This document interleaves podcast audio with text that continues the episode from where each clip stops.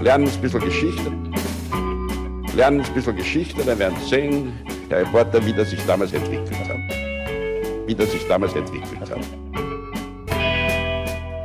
Hallo und herzlich willkommen bei Geschichten aus der Geschichte. Mein Name ist Daniel. Und mein Name ist Richard. Ja, und wir sind zwei Historiker und erzählen uns Woche für Woche eine Geschichte aus der Geschichte, immer abwechselnd und immer so, dass der eine nie weiß, was der andere ihm erzählen wird. Genau so ist es.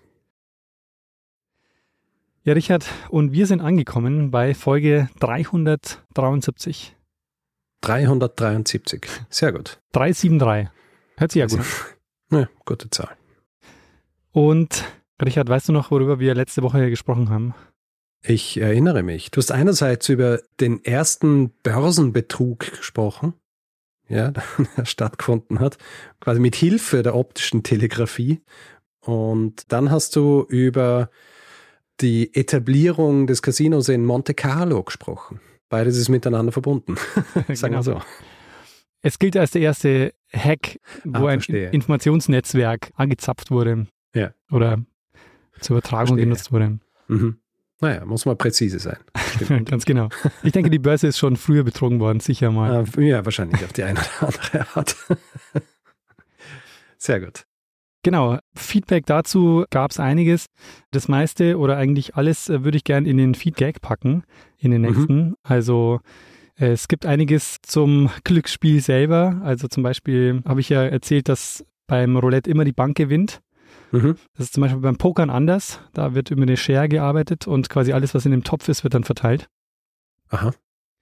Aber äh, diese Details packe ich dann in den Feedgag. Und dann würde ich sagen, freue ich mich auf deine Geschichte. Ich werde mich jetzt mal zurücklehnen mhm. und äh, deiner süßen Stimme lauschen. Meiner süßen Stimme? That's a first. Hast du noch nie gesagt, aber ich freue mich. Äh, Daniel, vor nicht allzu langer Zeit hast du Erfolge gemacht, in der der ikonische Satz, das Pferd frisst keinen Gurkensalat erwähnt wurde. Oh ja. ja. Philipp Reis, mhm. ähm, Folge 358. Übrigens, jemand hat irgendwo kommentiert oder gemeint, wir, wir erwähnen zu oft andere Folgen, oh. die wir gemacht haben. Es ist, glaube ich, das letzte Mal, dass sie eine erwähnen, die wir gemacht haben. Allerdings, mir fast hat, das letzte Mal. Mir hat einer geschrieben oder eine, dass es ja kaum noch möglich ist, überhaupt für uns eine Geschichte zu erzählen, ohne eine andere Folge zu erwähnen. Ja. Ja, ich glaube, wir müssen es ein bisschen weniger erwähnen, weil Leute, die nicht uns von Anfang an hören und dann hören sie hier so ständig Referenzen, die denken sich so, ach, erzähl einfach die Geschichte, Mann. Ja. Was soll das? Ja? Und das mache ich jetzt. Auf okay. jeden Fall Du erwähnst, dieses, äh, du erwähnst dieses, diese Phrase, das Pferd frisst keinen Gurkensalat. In der letzten Folge hast du den Satz ja auch noch mal erwähnt. Mhm. Quasi einleitend. In beiden Folgen ging es um Kommunikation. Ja? In der einen ums Telefon und in der anderen dann um die optische Telegrafie. Mhm.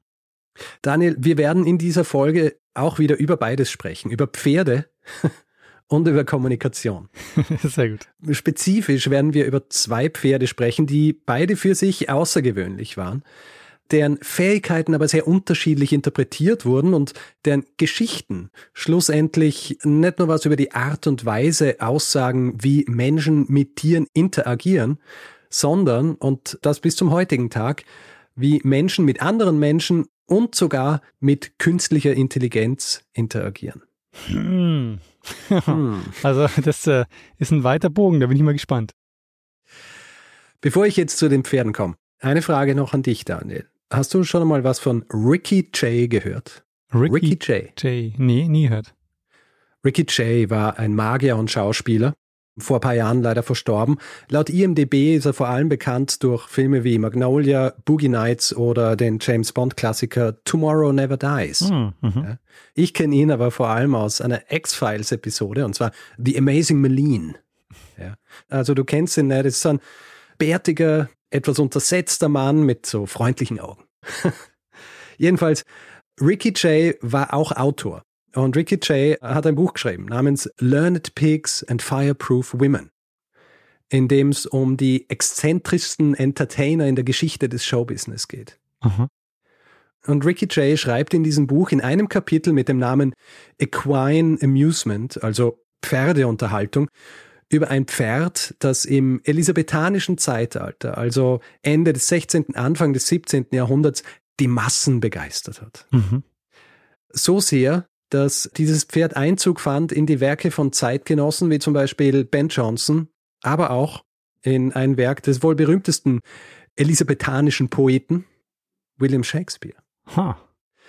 Wahrscheinlich nicht zu Unrecht also, wie ein anderer Autor, nämlich Kevin de Ornelas in einem Buch über Pferde in der frühen neuzeitlichen Kultur Englands schreibt, nicht zu Unrecht bezeichnet Ricky Jay dieses Pferd und seinen Trainer als die most mentioned entertainers of Elizabethan times, also hm. die meist erwähnten Unterhalter des elisabethanischen Zeitalters. Okay. Der Name dieses Pferdes ist Morocco und der Name des Trainers ist William Banks. Das erste Mal wird dieses Pferd im Jahr 1591 erwähnt.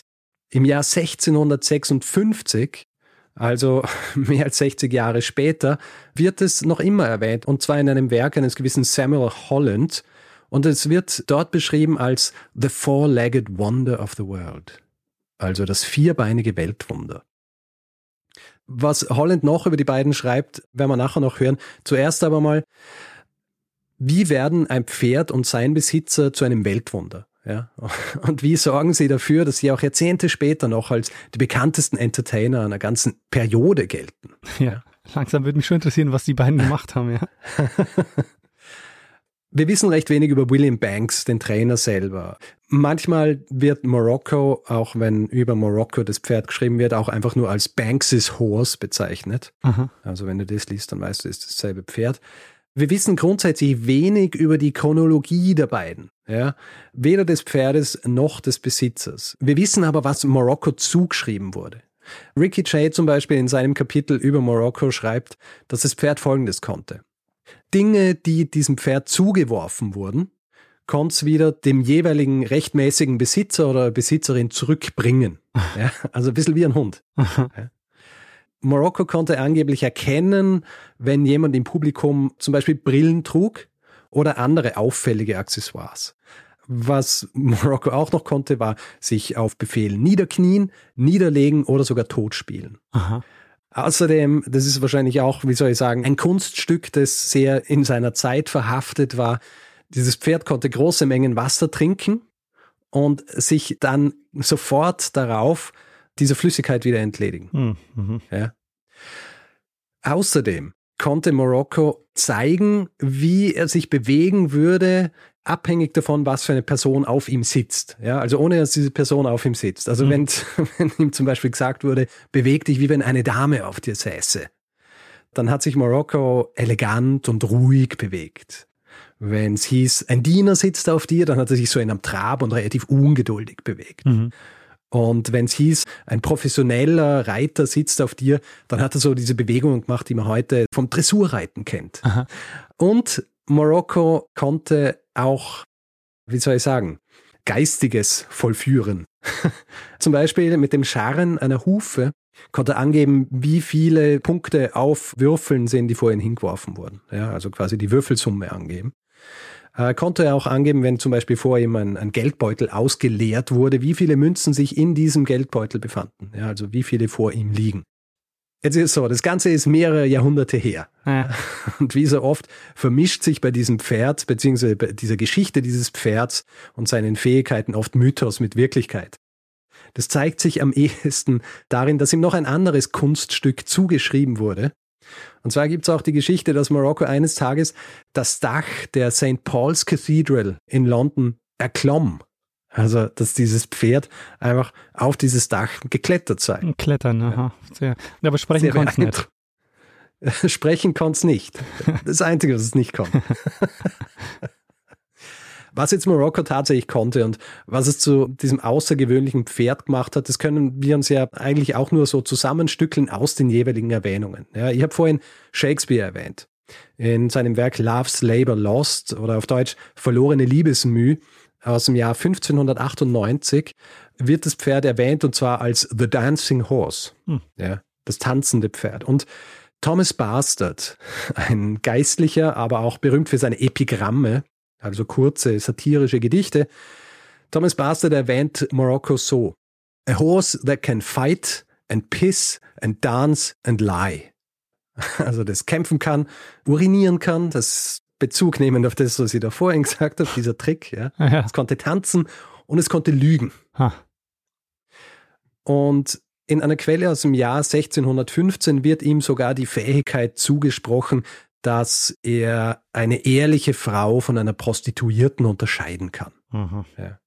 Es ist so, diese Art der Misogynie ist natürlich kein Zufall. Weder für die Zeit noch für die Art und Weise, wie die Geschichten dieses besonderen Pferdes tradiert und dann auch in den jeweiligen Werken wiedergegeben wurden. Mhm. Ich habe vorhin ja Kevin de Ornelas erwähnt, der dieses Buch über Pferde in der frühen Neuzeit in England geschrieben hat. Und er sagt, dass diese Kunststücke, die diesem Pferd zugeschrieben wurden, immer politisch und gesellschaftlich aufgeladen waren. Ja, also Ehrlichkeit, Redlichkeit, Keuschheit, das waren alles Dinge, die von diesem Pferd beurteilt wurden.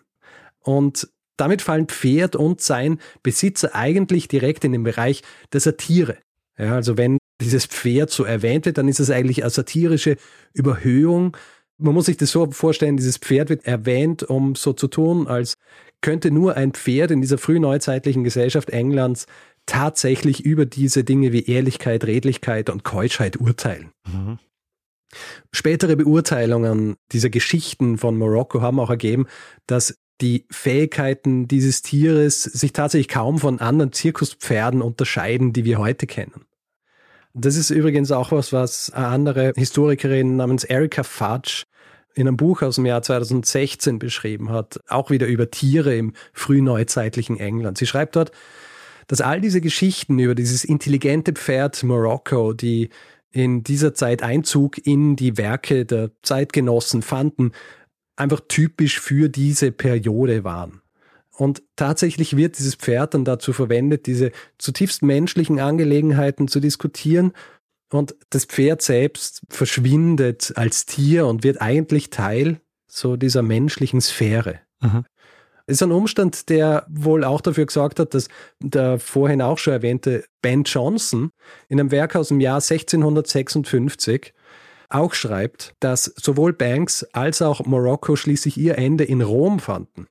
Und zwar waren sie dorthin gereist, um auch Kunststücke aufzuführen und wären dann dort auf Befehl des Papstes hin verbrannt worden. Ach, der ja? Papst natürlich.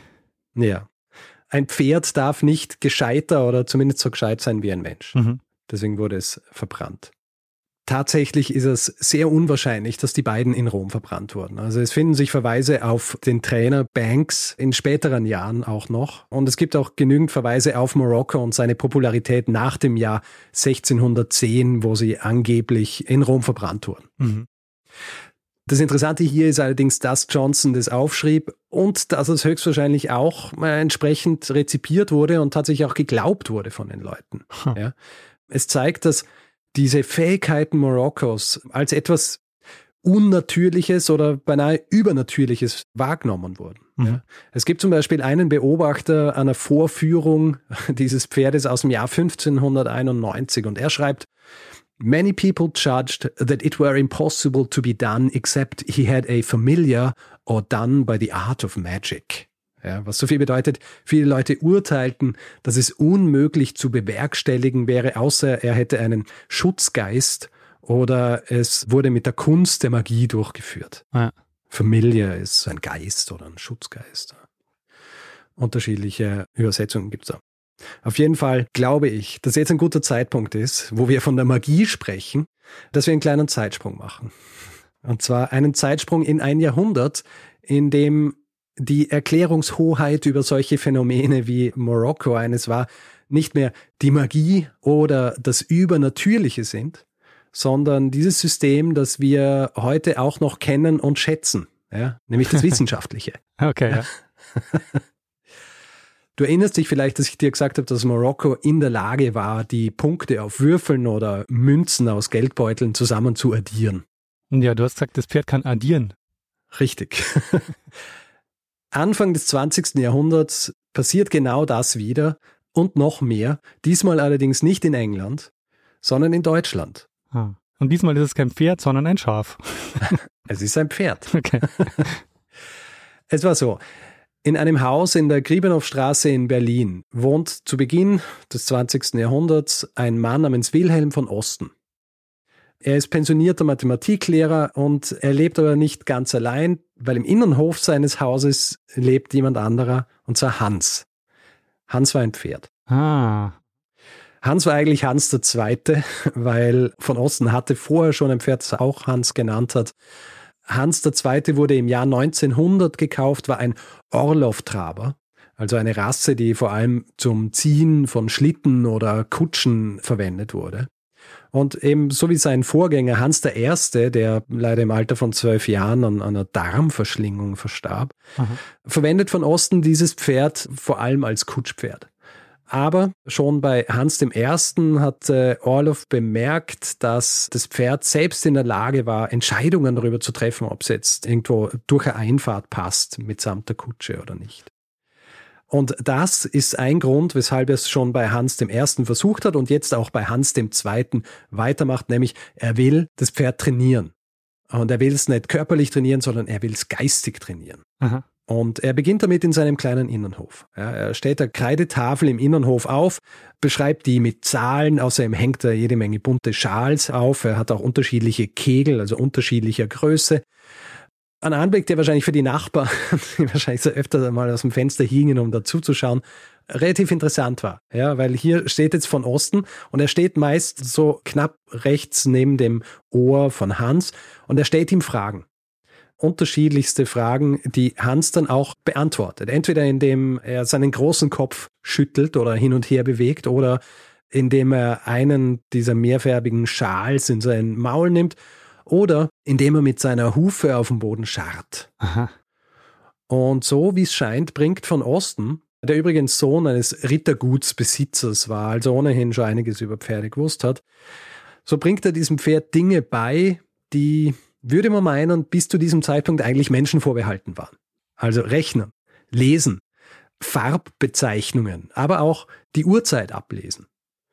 Und von Osten, der diese Lernerfolge natürlich auch, wie soll ich sagen, so ein bisschen an die Öffentlichkeit bringen will, beziehungsweise Profit schlagen will draus. Mhm. Der lässt schließlich am 28. Juni 1902 in zwei Publikationen, dem Militärwochenblatt und der Vossischen Zeitung, lässt er Annoncen veröffentlichen. Die Annonce geht so, meinen siebenjährigen schönen, lammfrommen Hengst, mit welchem ich Versuche zur Feststellung des geistigen Könnens des Pferdes mache, will ich verkaufen. Er unterscheidet zehn Farben, liest, kennt die vier Rechnungsarten und anderes. Von Osten, Berlin, Grebenhofstraße 10. das ist echt eine sehr ja. coole Annonce. Allerdings, der Ansturm bleibt einmal aus. Mhm.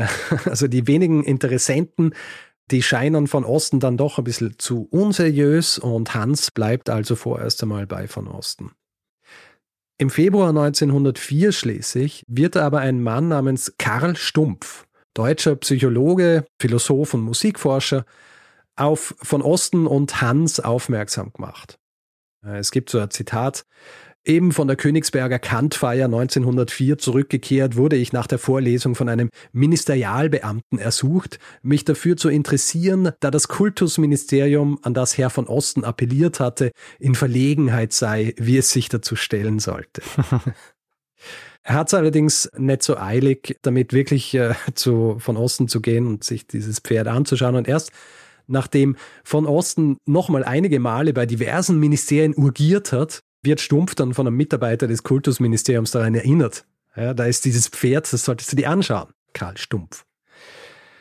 Er geht also tatsächlich zu von Osten und zu Hans und lässt sich jetzt diese Lehrmethoden erklären und bringt das Ganze dann auch zu Papier.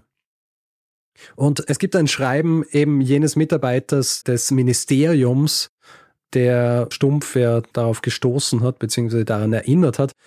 Äh, dieses Schreiben geht an von Osten und hier schreibt er, Herr Geheimrat Stumpf schreibt mir nun, dass nach seinem Dafürhalten wirklich das Erstaunlichste vorliegt, was je an Tierpädagogik vorgekommen ist. Eine Leistung, die jedenfalls für die Wissenschaft von größter Bedeutung ist. Und während Stumpf jetzt an einer Publikation seiner Erkenntnisse feilt, ja, über dieses Pferd, wird Hans zu einer Mediensensation. Aha. Es beginnt damit, dass von Osten im deutschen Offizierblatt damit wirbt, dass Menschen jetzt auch vorbeikommen können, wenn wieder mal getestet wird, was Hans alles kann. Ja, also es ist quasi Einladung zum Spektakel. Und einer, der dieser Einladung Folge leistet, ist Generalmajor Eugen Zobel. Er ist Redakteur dieses deutschen Offizierblatts und er kommt und er ist überzeugt. er schreibt einen Artikel über Hans. Er bietet diesen Artikel über ein paar Ecken dann auch dem Berliner Lokalanzeiger an.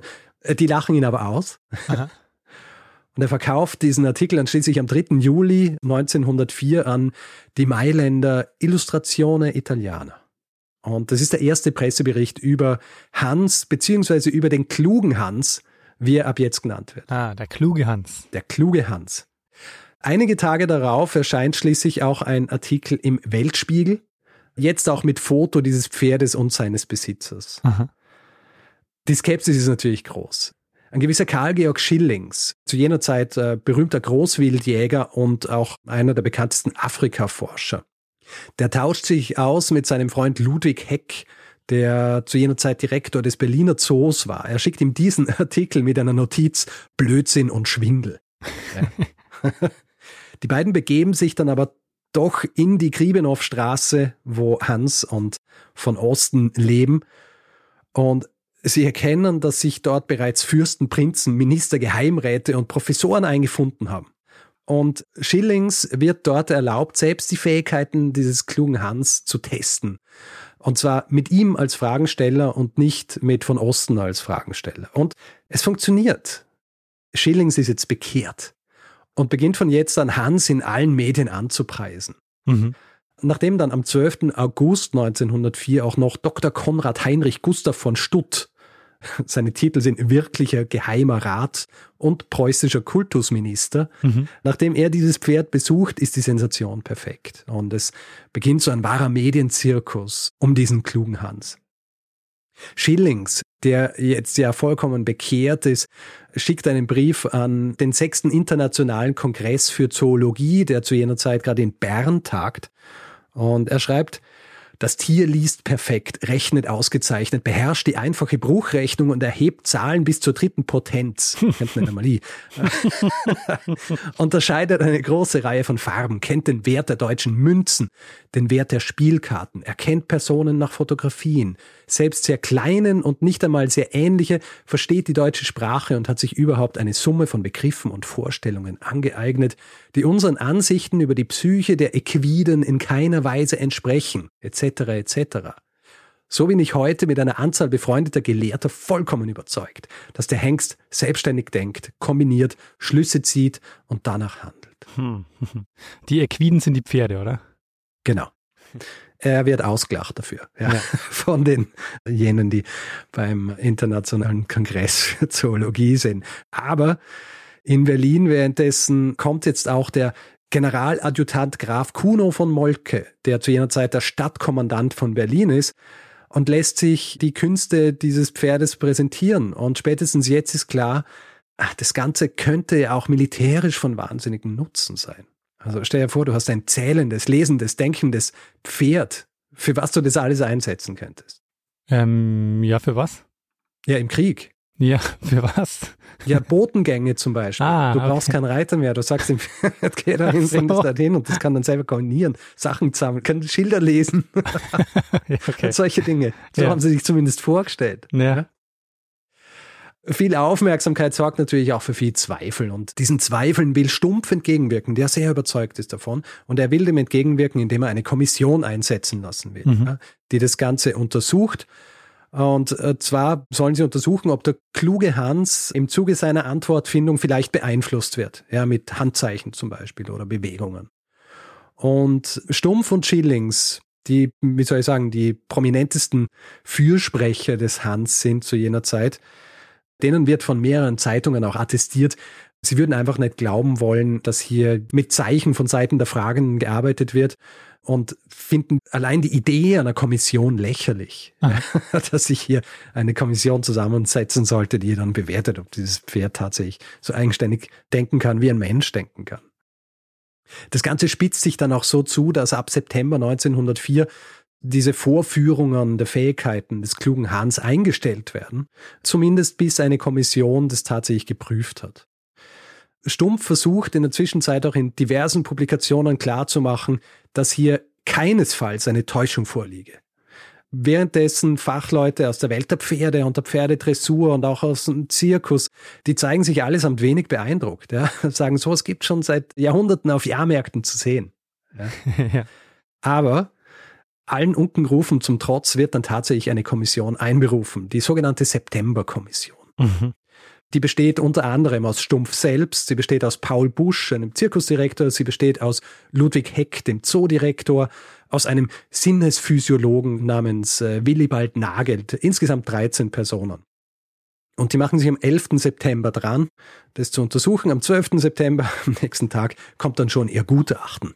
Und in diesem Gutachten steht, die Unterzeichneten sind zur Entscheidung der Frage zusammengetreten, ob bei den Vorführungen des Pferdes des Herrn von Osten Tricks, das heißt beabsichtigte Hilfen oder Beeinflussungen stattfinden.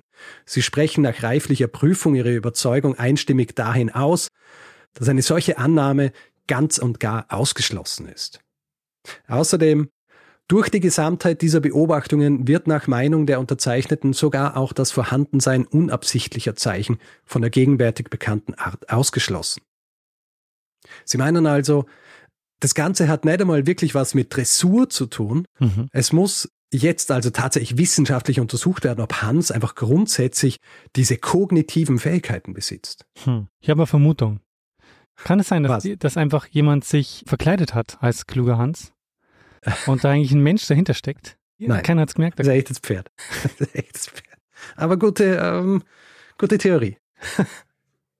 Also Stumpf, der jetzt sieht, okay, das Ganze hat nichts mit Betrug oder mit irgendwelchen Zeichen zu tun, sondern es äh, sind die kognitiven Fähigkeiten dieses Pferdes. Der will jetzt eine wissenschaftliche Kommission einrichten, also eine richtige wissenschaftliche Kommission. Zu der wird es aber nicht kommen. Stumpf kriegt eine solche Kommission einfach nicht mehr zusammen. Vielleicht, weil der Gegenwind in der Presse, aber auch von diversen fachlichen Seiten einfach zu groß ist. Mhm. Ja.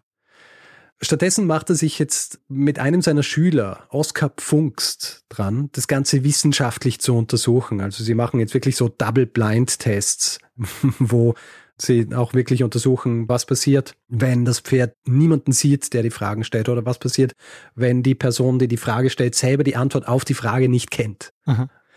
Dieser Untersuchung gehen zwei Dinge voran, die sie antreibt, das auch jetzt wirklich zu untersuchen. Das eine ist ein Mann namens Emilio Reich. Emilio Reich hatte den klugen Hans gesehen und so eine Vorführung und war sehr begeistert davon. Er bemerkt dann aber, dass von Osten irgendwie gewisse Körperbewegungen macht oder sich eben entsprechend bewegt, immer dann, wenn Hans seine Kunststücke vollführt. Und er demonstriert es, indem er seiner Hündin am Schäferhund indem er seiner Hündin Nora dieselben Zeichen, also eine Reaktion auf dieselben Zeichen beibringt. Er dressiert sie auf dieselben Zeichen und er führt es schließlich auch stumpf vor und zeigt ihm, ja, schau, mein Hund kann es auch. Des Weiteren kommt jetzt auch plötzlich ein weiterer Mann zu Wort, den ich bisher noch nicht erwähnt habe, Allerdings aus gutem Grund, wie du gleich merken wirst. Es ist nämlich so, ich habe gesagt, von Osten schaltet diese Anzeigen, um sein Pferd zu verkaufen, im Jahr 1903. Beziehungsweise 1902 und dann im Jahr 1903 noch einmal. Und im Jahr 1903, also noch ein Jahr bevor dieser ganze Zirkus beginnt, meldet sich dann tatsächlich jemand, nicht um das Pferd zu kaufen, sondern weil er Interesse daran hat, die Fähigkeiten dieses Tiers zu untersuchen. Es ist ein gewisser Albert Moll. Berliner Arzt, Psychologe und Psychotherapeut und er will wissen, was es mit diesem Hans beziehungsweise mit diesem gescheiten Pferd auf sich hat. Mhm. Und er testet Hans, lässt das Pferd zählen, Uhrzeit ablesen, Wörter lesen und Hans löst das alles mit Bravour. Dann aber Moll, Mann der Wissenschaft, stellt diese Fragen in der Abwesenheit von Osten oder lässt von Osten Fragen stellen, auf die er selber die Antwort nicht weiß. Und jetzt ist das Ergebnis desaströs. Moll schließt daraus, ja, gut, es muss irgendwas damit zu tun haben, wie von Osten reagiert, wenn diese Fragen beantwortet werden. Es ist nur so, Moll veröffentlicht das Ganze nicht. Ja. Mhm. Er legt es so ein bisschen ab unter seinen Aufzeichnungen über die üblichen Okkultisten und ähnliche Hochstapler, mit denen er im Laufe seiner Karriere schon konfrontiert war. Aha. Und erst als dieser ganze Zirkus beginnt und diese neuerliche Prüfung im Raum steht, durch Stumpf meldet sich Moll. Und dann wird klar, gut, wir müssen das noch einmal genauer überprüfen. Und jetzt im Dezember 1904 prüfen also Stumpf und Pfungst, nachdem sie über diesen ersten Test von Moll im Jahr 1903 schon informiert wurden, das Ganze noch einmal und eben stringenter und eben doppelblind und so weiter. Und aus ihrem Bericht kann man Folgendes verlesen. Das Pferd versagt, wenn die Lösung der gestellten Aufgabe keinem der Anwesenden bekannt ist. Beispielsweise, wenn ihm geschriebene Ziffern oder zu zählende Gegenstände so dargeboten werden, dass sie den Anwesenden, vornehmlich dem Fragensteller, unsichtbar bleiben. Es kann also nicht zählen, lesen oder rechnen. Huh. Und Stumpf fügt dann auch noch hinzu, das Pferd muss im Laufe des langen Rechenunterrichts gelernt haben, während seines Tretens immer genauer die kleinen Veränderungen der Körperhaltung, mit denen der Lehrer unbewusst die Ergebnisse seines eigenen Denkens begleitete, zu beachten und als Schlusszeichen zu benutzen. Also, der kluge Hans konnte weder rechnen noch lesen oder Farben erkennen. Er war einfach nur sehr, sehr gut darin, die kleinsten Regungen in den Gesichtern oder in der Körpersprache der fragenden Personen zu erkennen und dann entsprechend darauf zu reagieren. Also es war so eine Art unbemerkte Dressur. Also der von Osten hat einfach nicht gemerkt, dass er das Tier eigentlich nur Richtig. dressiert hat. Genau. Also es ist kein Betrug an sich gewesen, sondern es wurde lange Zeit, also ich meine, von Moll ist es bemerkt worden, aber es ist quasi einfach eingetreten, weil auch von Osten nicht klar war, wie sehr ein Pferd sensibel auf solche Dinge reagieren kann. Naja. Ein paar Jahre später, 1907, wird dann schließlich unter der Autorenschaft von Oskar Pfunks, also dem Schüler von Stumpf, ein Buch herausgebracht, wo das Ganze noch einmal genau aufgearbeitet und erklärt wird. Das Ganze könnte jetzt das Ende dieser Geschichte sein, aber nicht ganz. Es ist nämlich so, die Arbeit Oskar Pfungst und sein Buch über die Fähigkeiten des klugen Hans zeigen das auf, was wir heute als den klugen Hans-Effekt bezeichnen. Hm. Es ist etwas, das vor allem in der Arbeit mit Tieren zu beobachten ist, nämlich die unbewusste Beeinflussung des Verhaltens von Versuchstieren. Ja. Vor allem dahingehend, dass eben der erwartete Effekt eintritt. Auch in der Sozialpsychologie ist der kluge Hans-Effekt bekannt. Es gibt ein Buch, das heißt The Horse That Won't Go Away von Thomas Heinzen. Und er beschreibt diesen Effekt auch in der Sozialwissenschaft. Wir kennen das zum Beispiel auch in Form des sogenannten Interview-Effekts beziehungsweise der Antworttendenz, Aha, ja. dass Menschen, die befragt werden, dazu neigen, Fragen so zu beantworten, dass sie die Fragenden damit zufriedenstellen. Ja? Oder ihnen einfach die Antwort geben, die sie haben wollen. Weil sie beeinflusst werden, schon allein aufgrund der Tatsache, dass sie von dieser Person befragt werden. Also Achtung beim Verhör. Also Achtung beim Verhör. Und weil ich es ganz am Anfang auch versprochen habe. Ja. Der kluge Hans-Effekt lässt sich sogar in der Erforschung künstlicher Intelligenz nachweisen besser gesagt im Training neuronaler Netzwerke für maschinelles Lernen. Also maschinelles Lernen ist 99 Prozent des, was Leute heutzutage als künstliche Intelligenz bezeichnen. Und zwar dahingehend, dass Systeme aus den falschen Gründen lernen, die richtigen Schlüsse zu ziehen. Mhm. Und zwar basierend auf Störfaktoren. Es gibt ein recht anschauliches, kurzes Video dazu, wo es anhand von Bildern von Uhren dargestellt wird. Ja, auch recht vereinfacht. Aber stell dir Folgendes vor. Du hast ein System, das mit tausenden Bildern von Uhren gefüttert wird, also Kuckucksuhren, Babybäcker, Taschenuhren etc. Aha. Irgendwann kann dieses System diese Bilder selbst erkennen. Nur irgendwann kommst du dann drauf, dass jedes Bild, das du diesem System gefüttert hast, mit einer Beschriftung versehen war.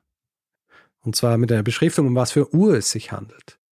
Und du nimmst dann diese Beschriftung weg und dann merkst du, dass das System einfach viel schlechter erkennt, um was für Uhr es sich handelt. Und du siehst jetzt also, dass das System zwar die richtige Antwort gab, aber nicht, weil es die Bilder erkannt hat, sondern weil es die Texte gelesen hat. Aha. Deswegen hat sich übrigens im Bereich des maschinellen Lernens das sogenannte erklärende interaktive maschinelle Lernen etabliert. Also wo ein System gemeinsam mit einem Menschen, also mit einem Beobachter quasi arbeitet und die künstliche Intelligenz, wenn man so will, muss jeden Schritt erklären, die sie macht damit es kein undurchsichtiges System ist, keine Blackbox Aha. und später auch noch nachvollziehbar ist. Und damit werden dann auch solche Störfaktoren, wie zum Beispiel Texte, die auf Bildern sind, die dann dazu verwendet werden, die richtige Antwort zu geben. Diese Störfaktoren werden in dieser Art des maschinellen Lernens dann frühzeitig erkannt und können entfernt werden aus dem System. Also da hätte der kluge Hans einfach mal auch sagen müssen, wie er zu dem Schluss kommt, wenn er dann drei Münzen sieht, ja, einfach wenn den Rechenweg, Rechenweg angehen. Ja. Richtig. Deswegen muss man im Matheunterricht immer auch erklären, wie wir zu dem Schluss gekommen sind. genau. Was wurde eigentlich aus diesen Pferden? Im Fall von Marokko wissen wir es nicht. Vor allem, weil eben die Biografien sowohl Marokkos als auch des Trainers Banks sehr von der Mythologie überschattet wurden, die dann entstand um diese beiden. Mhm. Beim klugen Hans wissen wir es ein bisschen besser, aber auch nicht ganz genau. Also von Osten, der dieses Ergebnis des von Stumpf und Pfungst rauskam, der ziemlich verärgert war darüber, der beschließt dann irgendwann das einfach zu ignorieren. Die haben das zwar rausgefunden, dass das Pferd es deswegen macht, er zieht einfach weiterhin mit dem klugen Hans durch Deutschland und zeigt ihn her, ja. bis er dann im Jahr 1909 stirbt. Nach seinem Tod wird Hans dann verkauft und der neue Besitzer, ein Kaufmann namens Karl Krall, der führt die Versuche mit dem Hans fort, hat auch noch einige andere Pferde. Er bringt dann sogar ein Buch raus, das er Denkende Pferde nennt. Allerdings hat das Buch keinen wahnsinnig großen Erfolg und er stellt seine Versuche, seine Pferdeversuche im Jahr 1916 dann ein. 1916 ist natürlich auch mitten im Ersten Weltkrieg und Hans gemeinsam mit all den anderen Pferden von Karl Krall wird schließlich eingezogen, damit sie im Krieg eingesetzt werden können. Und was genau dort mit Hans passiert war, wissen wir nicht. Es ist aber sehr wahrscheinlich, dass er im Zuge seines Einsatzes im Krieg dann zu Tode kam. Mhm. Eine Sache noch, zwei eigentlich. Ich habe davon gesprochen, dass einem Hund ähnliche Zeichen beigebracht wurden um zu beweisen, dass es nichts ist, was nur der kluge Hans kann. Mhm. Und äh, die Lene hat mich auf eine Podcast-Folge eines Podcasts namens Ologies aufmerksam gemacht. Kennst du den? Nee. Da geht es immer um unterschiedliche Disziplinen, die eben alle mit Ology enden. Ja? Und da kommt eine Forscherin namens Christina Hanger vor und die hat ihrem Hund Stella beigebracht, Knöpfe zu drücken, um gewisse Dinge zu verlangen und quasi mit den Leuten zu sprechen. Zum Beispiel, wenn sie essen will oder wenn sie raus will. solche Dinge. Das heißt, äh, es gibt es auch heute noch. Ich werde den Link dazu dann in die Show Notes geben. Ja, sehr gut. Und eine letzte Sache noch zu diesem Buch von Pfungst. Mhm. Äh, ich habe einen Artikel gelesen eines Psychologen namens Horst Gundlach, erschienen in der Psychologischen Rundschau im Jahr 2006 und er schreibt dort, dass es sehr wahrscheinlich ist, dass Stumpf selbst viel mitgeschrieben hat an dem Buch seines Schülers das im Jahr 1907 rauskam. Und zwar dahingehend, dass er in diesem Buch seinen Anteil an dieser Affäre ein bisschen rausredigiert hat ah. und runtergespäht hat. Ja. Wir müssen uns ja vorstellen, Stumpf war einer der, der großen Befürworter der Theorie, dass hier tatsächlich ein denkendes Pferd ist. Und Horst Grundlach kann das irgendwie ganz gut darstellen, dass er sich hier höchstwahrscheinlich so ein bisschen rausgeschrieben hat aus dem Ganzen, auch seine Rolle, was die September-Kommission angeht, weil Stumpf zum Beispiel später immer behauptet hat, in der September-Kommission ging es nur darum, rauszufinden, ob absichtliche Zeichen gegeben wurden. Ja. ja. Aber tatsächlich haben sie auch gesagt, dass hier auch keine unabsichtlichen Zeichen gegeben wurden und haben mhm. das Ganze dann auf eine ganz andere Ebene befördert. Und ja, Daniel, das war meine Geschichte über zwei Pferde, die im Abstand von mehreren hundert Jahren die Menschen fasziniert und begeistert haben und deren Fähigkeiten dann doch entsprechend ihrer jeweiligen Periode sehr unterschiedlich rezipiert und auch gesellschaftlich verwertet wurden. Sehr, sehr spannend, Richard. Also vom klugen Hans, irgendwo hatte ich schon mal im Hinterkopf was von ihm gehört. Ja, du hast sicher einen Hinweis gekriegt einmal. Mm, ja, das kann gut sein, ja. Aber es ist eine sehr spannende Geschichte und auch, ich meine, wenn man sich das anschaut, mit was so das Verhältnis Mensch-Tier angeht, ist es ja auch so, dass wir ja ganz viel in das Verhalten von Tieren interpretieren. Also jeder, der ein Haustier hat, weiß, wie, wenn man mit dem Haustier spricht, dass man einfach auch so natürlich versucht, so auch, ja, das Tier so ein bisschen zu vermenschlichen. Ja, total je näher uns die Tiere sind, also je mehr sie Haustiere sind, desto mehr wollen wir in ihnen natürlich auch so ein bisschen eine Reflexion unserer selbst sehen. Genau. Ja? Ja. Also hier ist der kluge Hans-Effekt sicher auch wahnsinnig oft noch im Einsatz. ja. bei Haustieren. Wenn es dann heißt, ja, na, mein Tier, das versteht mich, das weiß genau, was ich sage und so klug, ja. Ohne Zweifel sind diese Tiere klug und können eben, wie wir beim klugen Hans gesehen haben, auf die kleinsten Regungen reagieren, aber das bedeutet natürlich nicht, dass sie dieselben kognitiven Fähigkeiten wie ein Mensch haben. Ja. Andererseits ist es so, dass man ja lange Zeit, dass sich die Wissenschaft hat ja lange gedacht, okay, der Mensch ist einzigartig in dem, wie er sich psychisch und physiologisch verhält. Und dann hat man immer weiter festgestellt, okay, es gibt auch andere Tiere, die können Werkzeuge benutzen, es gibt andere Tiere, die haben, also ja, man ja. hat einfach so gemerkt, so das, was man wirklich so gedacht hat, was so spezifisch nur der Mensch kann, hat man mittlerweile auch bei Tieren gefunden. Diese darwinistische Kränkung auch ein Stück weit. Ja. Also Anfang des 20. Jahrhunderts. Das ist ja nicht irgendwie so vor 300 Jahren oder so, ja, sondern ja. da ist ja die, die Wissenschaft und diese Systematik, wie sowas untersucht wird, die existiert und die funktioniert und selbst dort hat es recht schnell gegangen, dass jemand irgendwie so ein bisschen hinters Licht geführt wird, ohne dass das irgendwie absichtlich gemacht wird, sondern einfach weil hier die Antworten, die man kriegt haben, einfach zu gut zu dem gepasst haben, was man sehen wollte. Mhm, ja. Und das ist, glaube ich, immer die große Gefahr. Und das ist auch äh, etwas, eben, was man heutzutage sogar noch bei dem Trainieren dieser künstlichen neuronalen Netzwerke sieht. Ja, ja ist interessant. Es ist ganz lustig auch, ich habe ein Interview gesehen mit jemandem von OpenAI, so ähm, Non-Profit künstliche Intelligenz-Forschung. Und die haben, glaube ich, eine Datenbank und diese Datenbank heißt Clever Hands. Sehr gut. Was ich halt wirklich auch cool finde an dieser Geschichte ist, diesen Unterschied zu sehen zwischen Dressur und dem, was dann, also was ist das Gegenteil dann von Dressur? Also wenn es es wirklich kann. Also wenn es nicht nur. Dressur versus Natur. Genau. Also Natur versus Kultur eigentlich. Und genau das ist aber ja was, was wir bei Tieren heutzutage ja auch sehen. Also ich meine, es gibt ja auch bei ganz vielen Tieren einfach auch, dass sie nicht dressiert sind, aber trotzdem diese Eigenschaften auch wirklich nutzen und mhm. können. Ist es nicht so bei Krähen oder irgendwelche Vögel, die, die sehr intelligent sind und Dinge wirklich auch so als Werkzeuge benutzen und dann so Dinge machen können, die wirklich auch so schlau ja, sind? Ja, sicher. Krähen, äh, mir ist das Mal passiert, dass mir so Nüsse am Kopf fallen werden, weil diese Krähen hier in Wien, die, die fliegen dann so von den Hausdächern und was sehe, die sammeln irgendwie so Nüsse oder Kastanien, glaube ich, auch auf und fliegen dann hoch und lassen sie aus hoher Höhe fallen, um sie aufzubrechen. und da kann es natürlich auch passieren, dass sie dir das am Detz hauen. Sehr cool. Krähen sind sowieso extrem hier. Die sind auch so laut. Ja. In Früh immer. Man weiß auch nicht, was mit denen ist. Sehr cool. Aber ja, Krähen sind sicher sehr intelligent. Alle diese, diese Vögel, die gern so Glänzendes haben. Ja. ja.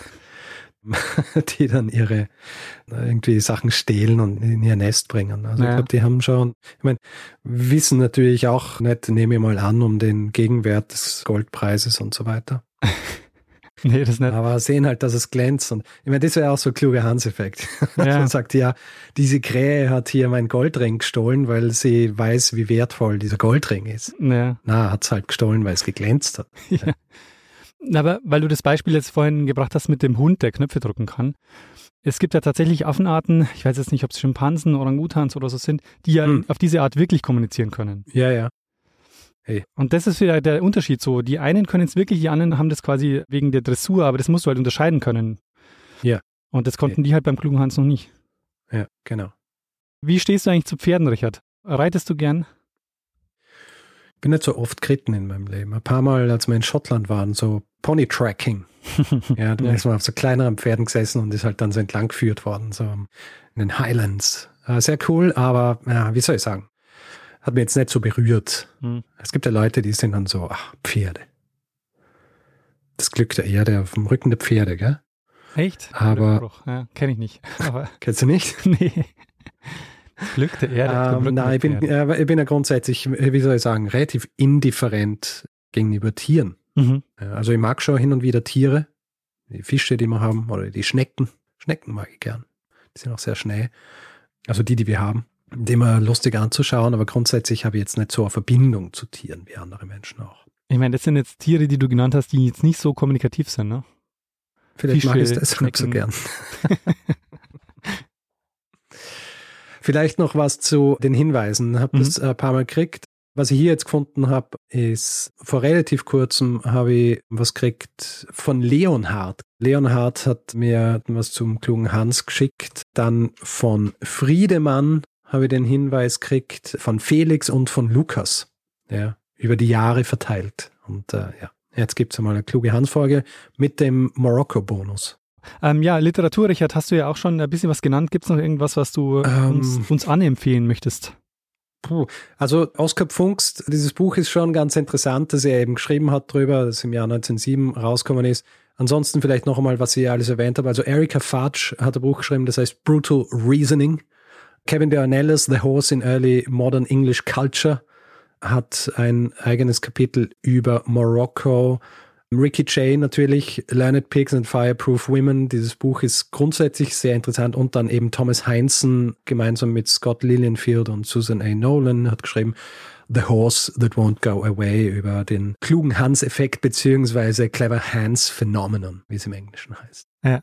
Und ja, genau, Horst Gundlach und sein Artikel Karl Stumpf, Oskar Pfungst, der kluge Hans und eine geglückte Vernebelungsaktion über die Art und Weise, wie Stumpf sich höchstwahrscheinlich aus dem Buch von Oskar Pfungst rausgeschrieben hat mhm. oder vielleicht sogar selber Teile dieses Buchs geschrieben hat. Sehr cool.